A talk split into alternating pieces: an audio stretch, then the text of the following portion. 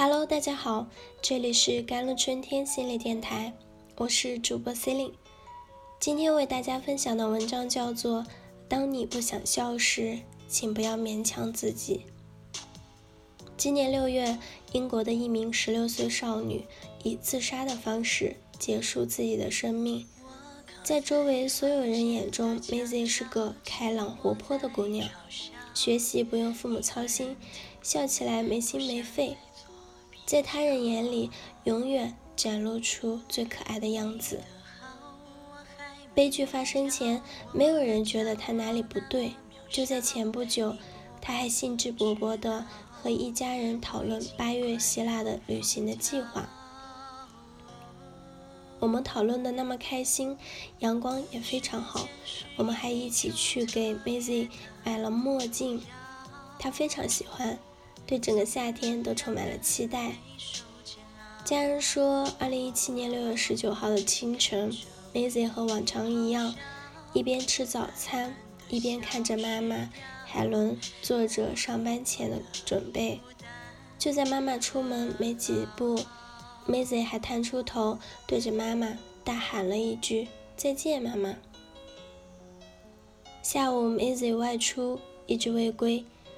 第二天凌晨，警察在 Maisie 家附近的森林中找到了她的尸体。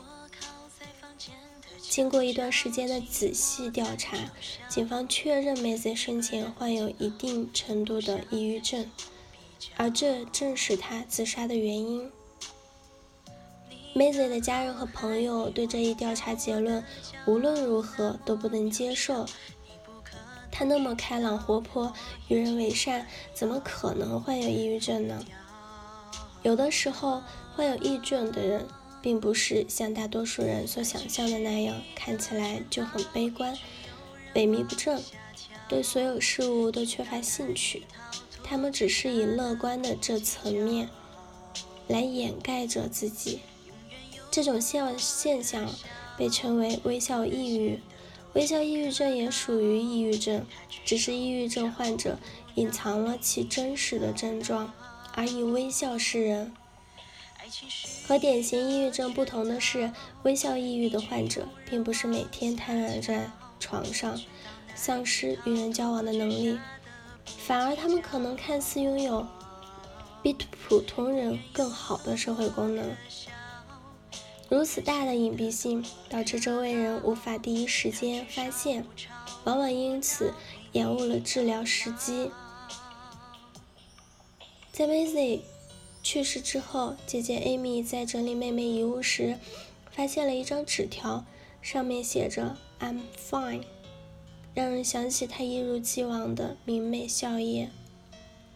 但当姐姐不经意间将它倒过来的时候，这纸条上写的竟然变成了 “Help me”。这或许是在某个无助的夜里，他小心翼翼发出的求救信息。可惜，微笑的武装背得太久，以至于大家都觉得微笑的人不会痛苦的哭泣，因此错过了帮助他的时机。我们可能也试过，在非常难过的时候，对着别人努力挤出来笑容，结果只能越来越压抑和疲惫。微笑过后会是更深的孤独和抑郁，而微笑抑郁患者只能继续笑着，无法逃离。最后，很多患者就像这个女孩一样，戴着这副微笑的面具，背着沉重压抑的情绪，离开了这里。可能很多人会困惑，为何他们明明深陷抑郁，却选择微笑来示人呢？他们不累吗？当然累，但他们早已深陷微笑的潜规则中，习惯了隐藏抑郁，扮演着一个个让人喜欢的喜剧演员。很多时候，在他们看来，向人表达自己的软弱是羞耻的。只有让人快乐，别人才会喜欢自己，而抑郁的自己是不好的，不能被大家接受和喜爱的。因此，当悲伤来袭，他们像哑巴一样，无法表达真实的情感，最后干脆完整的压抑所有的不开心，带着笑容走向心底更深的绝望，因为他们担心表达了愤怒之后会伤害到别人，会破坏关系，会导致别人不再爱自己。他们怕表达了自己真实的需求，会给人带来困扰，导致别人觉得自己麻烦。当真诚的表达得到了淡漠或者负面的反馈，渐渐的，他们会认为没有人在意自己。与其暴露了自己的弱点而受到伤害，不如将自己包裹起来，不让别人看到真实的自己。而微笑。则是他们在这个过程中习得保护自己的方式罢了。抑郁从来不是一件羞耻的事情，它就像感冒发烧一样，只是一场生病。任何情绪都是合理，它只是一种反应，提醒着我们一些需要关注的事情。所以，找个值得信任的人，跟他表达你的情绪，暴露你的脆弱。或许能理清一些思路，得到真正的关心、爱护和帮助。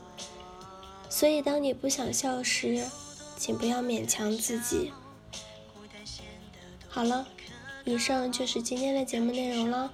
我是 c e l i n e 我们下期节目再见。